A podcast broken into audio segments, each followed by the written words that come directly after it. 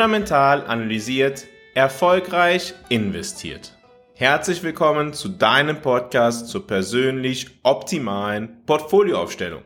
Heute wollen wir einmal über die Entwicklung von China sprechen. In den letzten Monaten war dies unter anderem eins der größten Themen am Kapitalmarkt. Ja, die Wiedereröffnung von China. Was ist die Wiedereröffnung von China? Ja, in China hat man irgendwann damit aufgehört, weiter, ja, Lockdowns zu verkünden. Noch im letzten Jahr, vielleicht erinnert sich der ein oder andere daran, gab es ja recht starke Proteste in China und ja, wenige Wochen später hat die Regierung dann gesagt, jetzt ist Schluss damit. Jetzt hören wir auf mit den ganzen Lockdowns und jetzt machen wir das Land wieder auf. Corona ist jetzt nicht mehr so schlimm, wie es noch vor drei Wochen gewesen ist. Und das hat auch dazu geführt, dass die Aktienkurse in China sehr stark gestiegen sind. Verschiedene Indexe sind bis zu 30 Prozent gestiegen in China. Also diese ganze Öffnungseuphorie in China, ja, die hat sehr stark gewirkt. Und jetzt legt sich das so ein bisschen, die Aktienindizes haben auch schon wieder um die 10, 15 Prozent verloren teilweise. Und ja, so ist das halt mit emotionalen Stimmungen am Kapitalmarkt. Deshalb wollen wir heute einmal darauf schauen, was eigentlich in China momentan passiert. Was sind denn so die Rahmenbedingungen, mit denen die chinesische Wirtschaft zu tun hat?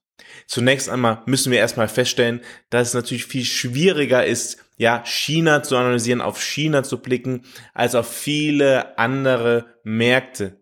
Einfach deshalb, weil ja die Informationen, mit denen wir arbeiten, weniger sicher sind. Wir wissen nicht, sind die Informationen, die aus China kommen, gefälscht von der Regierung. Der staatliche Einfluss ist in China auf jeden Fall deutlich höher, ja, zu bewerten als in vielen anderen Regionen der Welt. Und auch staatliches Handeln hat sehr viel starken Einfluss auf die Entwicklung von der chinesischen Wirtschaft, viel stärkeren Einfluss als in vielen Teilen der Welt. Das werdet ihr an verschiedenen Themen, die wir heute einmal durchsprechen wollen, ja, merken. Beginnen wir aber mit dem, ja, dem klassischen Thema, was mit der Eröffnung nach dem Covid-Ende, ja, verbunden ist. Konsumenten haben nun viel Geld, das sie ausgeben können. Und das wurde tatsächlich, ja, registriert. Die Konsumenten in China haben sehr lange, noch deutlich länger als in anderen Teilen der Welt, ja, darauf warten müssen, wieder konsumieren zu können, wieder in den Urlaub fliegen zu können, ja, wieder viele Dinge zu tun, die vorher einfach normal gewesen sind. Und sie haben halt in der Zeit, ja, die es gegeben hat, die, wo alles, alles geschlossen war in China, relativ viel Geld angehäuft. Das heißt, in dieser Zeit sind die durchschnittlichen Sparraten höher gewesen als zuvor. Das heißt, dieses Geld kann nun für ja, Konsumzwecke verwendet werden. Anders sieht es übrigens aus, wenn man darüber nachdenkt, was ja in den USA passiert ist, was in ja Europa passiert ist, wo unheimlich viel Geld von den Zentralbanken gedruckt wurde. Das ist tatsächlich in China in dieser Zeit nicht passiert. Allerdings haben die Chinesen begonnen, ja im vergangenen Jahr und auch in diesem Jahr besonders viel Liquidität zur Verfügung zu stellen, ja, dem Markt zu strömen mit, mit Geld. Also das hat einen Rekordstand erreicht. Und das kommt quasi jetzt auch noch dazu. Das heißt, wir haben jetzt auf einen Schlag Konsumenten, denen es möglich ist, ja, dass sie mehr Geld ausgeben können und andererseits stellt, ja, der Kapitalmarkt in China, der sehr stark staatlich organisiert ist, viel mehr Geld zur Verfügung. In China ist es normal, dass ja die chinesische Regierung Banken Anweisungen gibt. Ja, also das ist deutlich anders als in anderen Teilen der Welt. Das hört sich also relativ positiv an, wenn wir daran denken, ja, wie die chinesische Wirtschaft sich entwickeln kann. Die Euphorie, die es ja nach der Wiedereröffnung gegeben hat, war vielleicht doch etwas zu übertrieben. Die ersten Zahlen zeigen, ja, dass die chinesische Produktion jetzt wieder anläuft, allerdings nicht so stark, ja, wie erwartet. Andererseits muss man diese zusätzliche Liquidität, ja, im Markt auch verstehen als ein Vehikel der Regierung, um weiteren Problemen, ja, auf dem Immobilienmarkt entgegenzuwirken. Man hat jetzt im März festgestellt, dass in den 70 größten chinesischen Städten im zehnten Monat in Folge die Immobilienpreise gefallen sind. Im Februar 2023 sanken die Immobilienpreise gegenüber dem Vorjahr um 1,2 Prozent. Gegenüber dem Vormonat sind die Immobilienpreise um 0,3 Prozent gestiegen und dies war tatsächlich schon, ja, der größte Anstieg seit Juli 2021. Und dieses Thema Immobilienmarkt sollte man insbesondere für China nicht zu gering einschätzen. Der Immobiliensektor hat in den letzten Jahren in China ja einen riesigen Anteil an der Wertschöpfung im Land eingenommen. Bis zu ja 28, 29, 30 Prozent der jährlichen Wertschöpfung in China war auf den Immobilienmarkt zurückzuführen. Und ganz interessant ist, während der Immobilienmarkt ja in der westlichen Welt zunehmend Probleme zu haben scheint, ja, weil das Zinsniveau sich deutlich erhöht hat, hatte der Immobilienmarkt in China Probleme, obwohl das Zinsniveau für chinesische Verhältnisse recht niedrig ist. Tatsächlich ist es aktuell auf dem niedrigsten Stand der letzten zehn Jahre. In allen westlichen Ländern ist es auf dem höchsten Stand der letzten zehn Jahre. Das heißt, ganz unterschiedliche Bedingungen herrschen gerade vor. Nun, und jetzt kann man sich fragen, haben die Chinesen denn kein Inflationsproblem? Naja, die Chinesen hatten in den letzten, letzten zwei, drei Jahren weniger ein Inflationsproblem, weil die Menschen gar nicht konsumieren konnten. Die Menschen konnten das Geld, ja, was sie hatten, gar nicht ausgeben. Und wenn die Umlaufgeschwindigkeit des Geldes deutlich, ja, niedriger ist, dann hat man keine Inflation. Dann hat man sogar das Problem, gegebenenfalls Deflation zu haben. Und genau das kann man sogar feststellen, wenn man sich die Inflationsraten der Chinesen in den letzten, letzten Jahren anschaut im Jahr 2020 haben die Chinesen zeitweise tatsächlich eine Deflation verspürt und haben nie, selten eine Inflation höher als zwei Prozent gehabt. Aktuell liegt die Inflation auch nur bei 2,1%. Prozent. Es ist davon auszugehen, dass diese Inflation sich gegebenenfalls erhöhen kann, wenn nun das ganze Geld Stück für Stück auf den Markt kommt. Es ist vielleicht auch eine kulturelle Frage, wo sich ja die Chinesen insbesondere von den US-Amerikanern unterscheiden, etwas vorsichtigere Menschen sind oder ja mit Geld etwas anders umgehen als die Amerikaner und auch die Europäer. Aber ja, das Thema Inflation wird etwas sein, was Stück für Stück zu sehen sein wird, aber es ist jetzt nichts, was jetzt kurzfristig erwartet werden wird.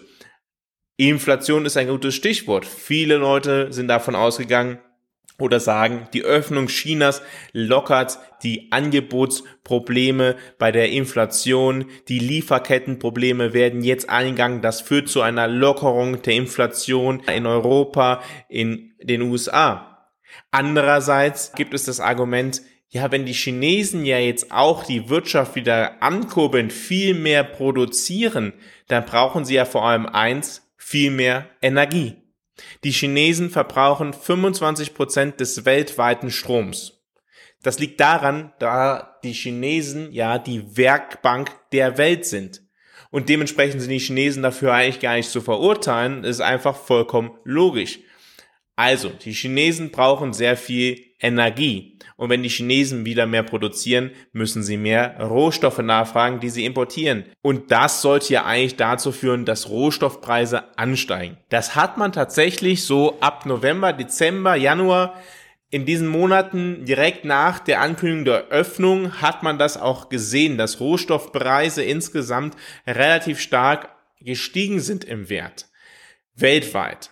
Nun, Blicken wir beispielsweise aufs Öl, dann stellen wir fest, dass wir einen recht fragmentierten Markt mittlerweile haben. Es ist ja nicht mehr so, dass es nur einen Weltmarkt gibt. Das wichtigste Importland für China, was Rohöl betrifft, ist Russland.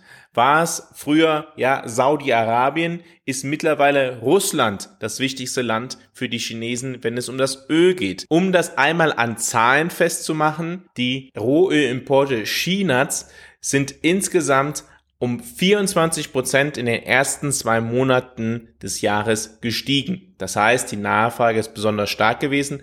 Allerdings, ja, haben sie höchstwahrscheinlich diesen Anstieg sehr stark über Russland abgedeckt.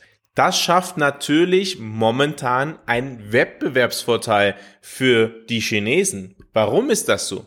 Die Russen können nicht mehr in so viele Länder frei exportieren, wie sie es möchten. Es gibt ja eine Obergrenze. Es gibt Länder, die sich entschieden haben, kein Rohöl mehr von Russland zu kaufen. Die Chinesen sind also in einer sehr starken Position als Importeur von Rohöl von Russland. Sie können den Russen sagen, ja, wir wollen russisches Öl haben oder nein, wir nehmen doch lieber das Rohöl der Saudis. Und der Russe, der hat dann nicht so viel Auswahlmöglichkeiten, er hat nicht so viele alternative Exportländer und dementsprechend können die Chinesen dadurch natürlich einen Rabatt vereinbaren.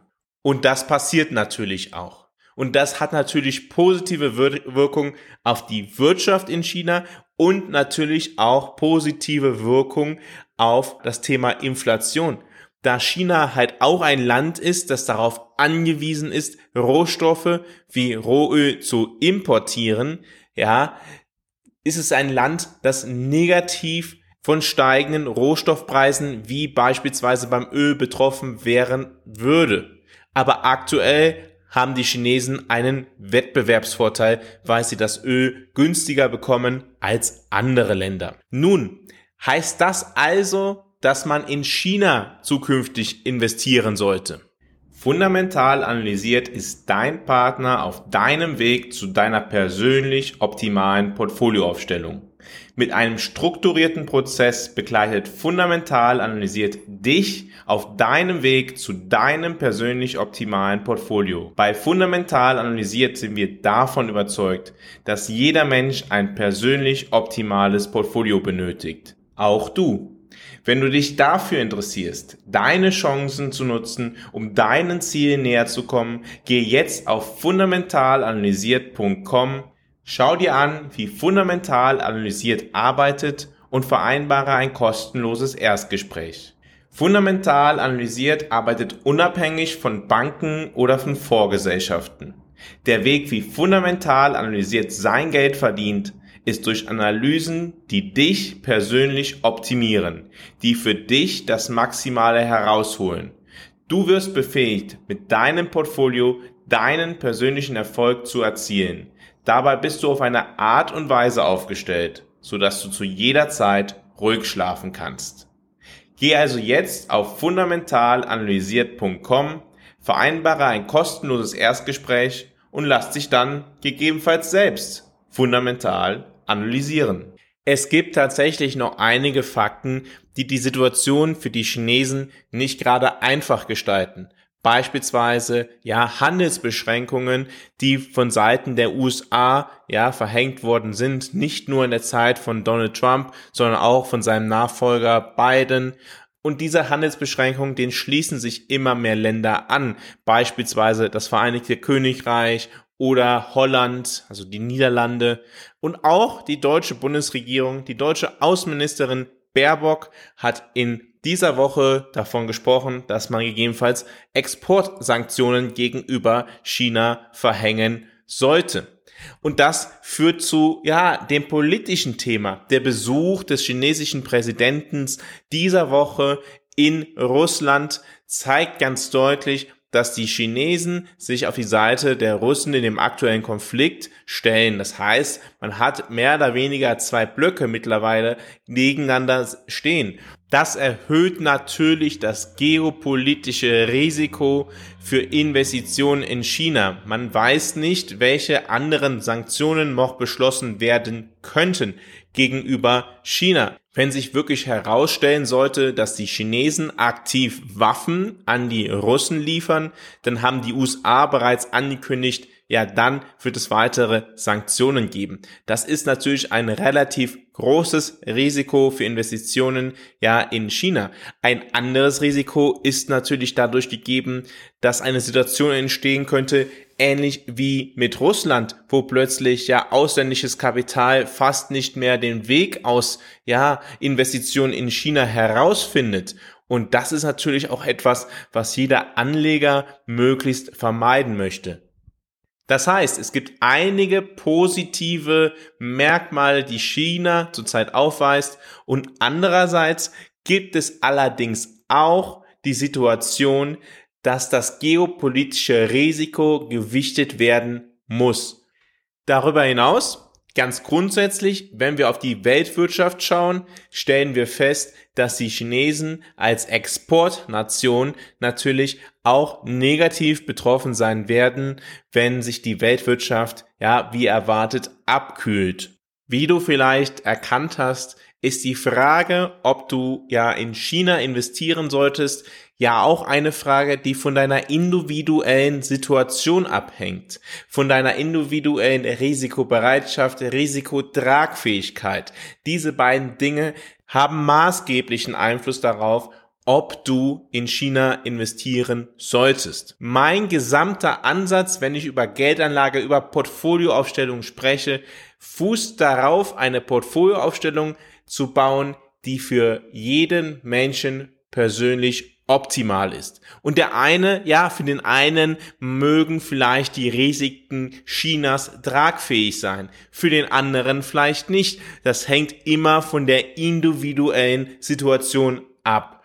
Ich glaube nicht, dass es jemand gibt, der perfekt die Zukunft vorhersagen kann. Dementsprechend müssen wir mit den Konditionen arbeiten, mit den Bedingungen, die am Markt vorherrschen, mit den Informationen, die uns zur Verfügung stehen. Und auf Grundlage dieser Informationen müssen wir Entscheidungen treffen für unser persönlich optimales Portfolio. Wenn du dich auf deinen Weg machen willst, zu deinem persönlich optimalen Portfolio, geh jetzt auf fundamentalanalysiert.com, vereinbare ein kostenloses Erstgespräch. Gegebenenfalls kann ich dir helfen, dich auf deinen persönlichen Weg zu deinem persönlich optimalen Portfolio zu machen. Danke, dass du heute dabei gewesen bist bei Fundamental Analysiert, deinem Podcast zur persönlich optimalen Portfolioaufstellung. In der morgigen Folge werden wir darüber sprechen, warum genau jetzt die Phase im Konjunkturzyklus beginnt, die für die Geldanlage ja am gefährlichsten überhaupt ist. Ich freue mich, wenn du dann wieder dabei bist und verbleibe bis dahin wie immer mit einem fundamental analysiert, erfolgreich investiert.